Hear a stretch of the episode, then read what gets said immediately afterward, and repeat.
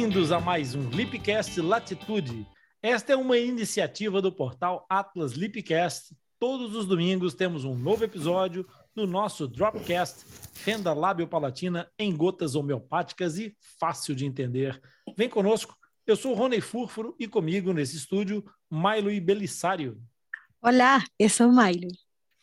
Nesse espaço, nós vamos conversar sobre fenda lábio palatina e responder ou comentar todas aquelas dúvidas que aparecem mais frequentemente e se transformam numa pedra no sapato. É isso mesmo. Então, se você tem alguma dúvida ou quer sugerir algum assunto, pode enviar um e-mail para atlaslipcast.com. Também pode participar ao vivo na gravação de domingo, instalando o app do Pode Vir e solicitando para participar. Agora, Antes mesmo de entrarmos no tema de hoje, queremos te pedir para partilhar esse episódio com um amigo ou amiga. Por isso, aperta o like e vamos começar. Mas antes de começar, vamos dar as boas-vindas à voz que representa todos os fissurados que ouvem os nossos podcasts. Boa noite, Zaqueu. Boa noite, Corrone. Obrigado. Boa noite a todos. Obrigado por estar aqui comigo mais uma vez. Aqui eu, é, agora, a nova aquisição do Dropcast, a nossa voz de representação do Atlas Lipcast.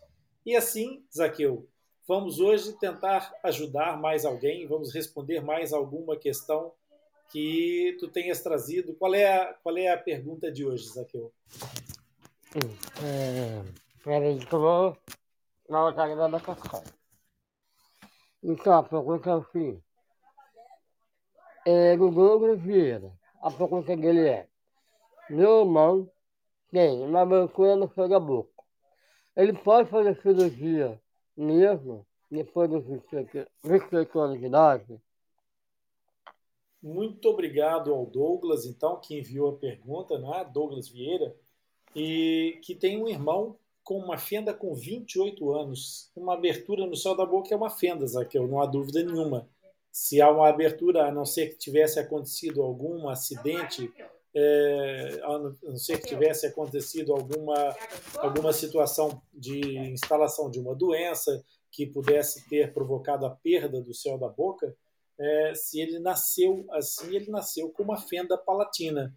Então, a questão é, no fundo, se aos 28 anos nós podemos fazer a primeira correção, ou seja, aquela cirurgia que nós chamamos de palatoplastia. E a resposta é curto e grosso. A resposta é sim, claro que sim.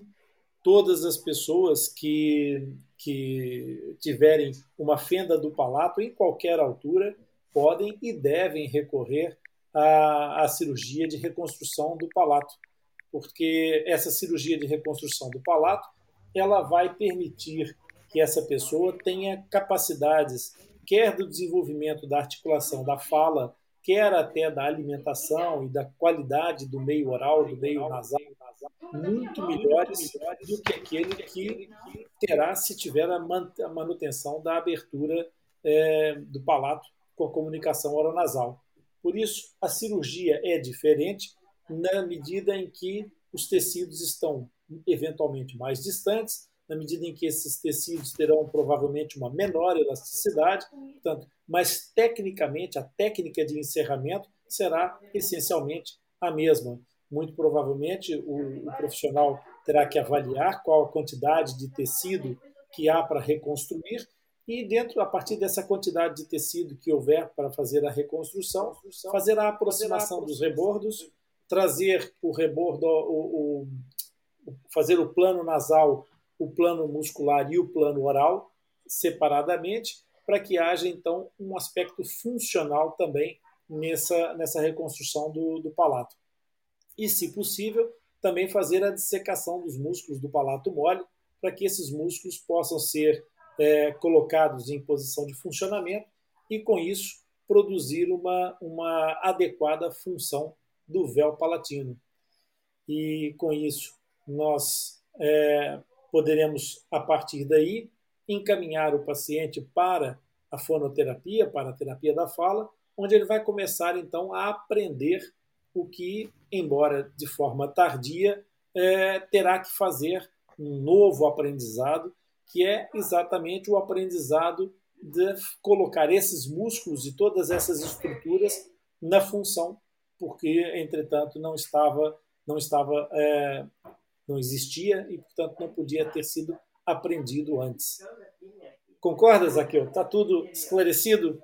Achas que, os uhum. nossos, que o nosso amigo Douglas terá entendido tudo? Uhum. Então Muito é isso. Obrigado. Agradecemos pela sua participação e companhia. E se você aprendeu algo hoje ou esclareceu alguma dúvida, curte e compartilhe esse episódio com algum amigo, com uma amiga, um familiar. Eu tenho certeza de que todos vão gostar e aproveitar. Compartilhando e enviando as suas dúvidas para o nosso podcast nos ajuda a divulgar informação sobre fenda labiopalatina e nos motiva a continuar criando conteúdo. Não se esqueça que todos os episódios do Dropcast ficam disponíveis no Podbean Live por uma semana e depois vão para o Atlas Lipcast disponível em todos os agregadores de podcast. Assim, você poderá acessar e ouvir sempre que quiser. Os links dos nossos canais estão disponíveis na descrição desse episódio. Então, até o próximo encontro.